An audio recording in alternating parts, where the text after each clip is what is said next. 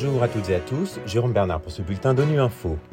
Au menu de l'actualité, le doublement du nombre de personnes âgées de 65 ans ou plus dans le monde d'ici 2050 pose des défis. Les huit dernières années ont été les plus chaudes jamais enregistrées dans le monde. Et un sapeur-pompier de Paris raconte son expérience au sein de la Force des Nations Unies au Liban.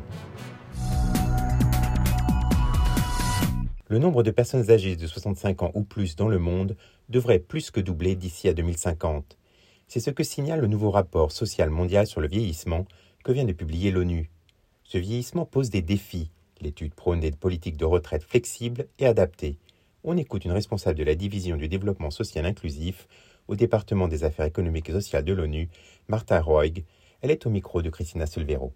Mettons par exemple l'âge à la retraite. Si on met un âge à la retraite plus élevé pour tout le monde, il faut tenir compte qu'il y a des gens qui font du travail manuel, qui sont des travail durs physiquement, qui ne sont pas en bonne santé quand ils arrivent à l'âge de, disons, 62, 65 ans, et qui ont une espérance de vie beaucoup plus courte. Alors, si on augmente l'âge à la retraite pour tout le monde de la même façon, ces gens perdent beaucoup plus en termes de pension de retraite que les cadres, par exemple. Il faut avoir de la flexibilité. Il faut donner une option aux gens qui veulent partir à la retraite plus tôt. Il y a beaucoup de gens qui veulent continuer à travailler plus tard. Il faut donner des options pour que ces gens puissent continuer à travailler jusqu'à ce qu'ils veulent arrêter de travailler. Dans beaucoup de pays, maintenant, les gens doivent arrêter de travailler à 65 ans, même s'ils ne veulent pas le faire. Et sinon, ils doivent travailler dans un emploi informel, disons. Il faut leur donner des opportunités et puis il ne faut pas discriminer. Il y a beaucoup de discrimination sur l'emploi des personnes âgées. Donc, il faut adresser ça aussi.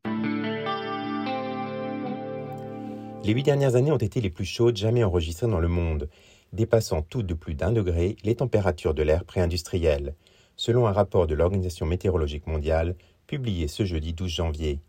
Ce record de température, résultat de l'augmentation constante des concentrations de gaz à effet de serre et de la chaleur accumulée, a contribué à une multitude d'événements climatiques extrêmes qui exigent maintenant des systèmes d'alerte précoce appropriés et un engagement mondial à réduire les émissions de gaz à effet de serre. Philippe Coste nous en dit plus. En novembre dernier déjà, le secrétaire général de l'ONU, Antonio Guterres, avait qualifié les premières prévisions de l'OMM de chronique du chaos climatique. Certes, la température moyenne pour la période 2013-2022 est supérieure de 1,14 degré à la référence pré-industrielle de 1850 à 1900. Selon l'agence de l'ONU, le réchauffement de la planète devrait se poursuivre en raison des niveaux records de gaz à effet de serre qui piègent la chaleur dans l'atmosphère. Conséquence, la planète a connu une avalanche d'événements extrêmes. Les inondations historiques au Pakistan, les canicules et méga-feux de forêt en Europe, la sécheresse dans la corne de l'Afrique, qui ont affecté des millions de personnes et coûté des milliards l'année passée. Alors que 2022 a été marqué aussi par de violentes tempêtes en Amérique du Nord, le rapport rappelle aussi que seule la moitié des 193 membres de l'ONU disposent de systèmes d'alerte précoce appropriés et que les pays du globe doivent tenir leurs objectifs de réduction des gaz à effet de serre inscrits dans l'accord de Paris conclu en 2015 sous l'égide de l'ONU, qui vise à limiter le réchauffement planétaire bien en dessous des 2 degrés centigrades. Présentes au Liban depuis 1978, les forces françaises sont l'un des plus anciens pays contributeurs de troupes de la Force des Nations Unies dans ce pays, la FINUL. Leur dernier déploiement comprenait des membres de la brigade des sapeurs-pompiers de Paris. Le major Pascal Verger et ses collègues viennent de rentrer d'une mission de quatre mois au Liban. Il revient sur les objectifs principaux de leur travail, allant de la sécurité des camps à la formation des pompiers libanais. Il est au micro de Florence Westgarde. Notre mission, c'est euh, d'abord de nous occuper de la sécurité incendie des camps français. Donc, on est euh, conseiller incendie euh, sur ces emprises-là. Donc, ça, c'est notre première mission.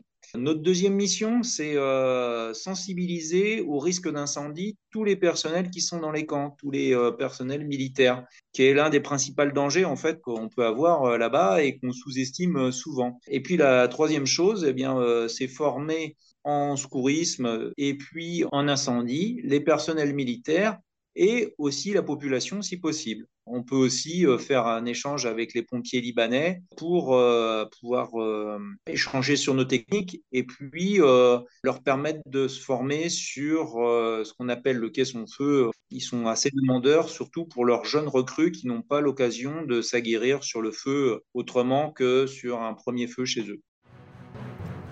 Voilà, fin de ce bulletin de nuit info. Vous pouvez nous retrouver sur Internet et sur nos comptes médias sociaux, Twitter et Facebook. Merci de votre fidélité. À bientôt.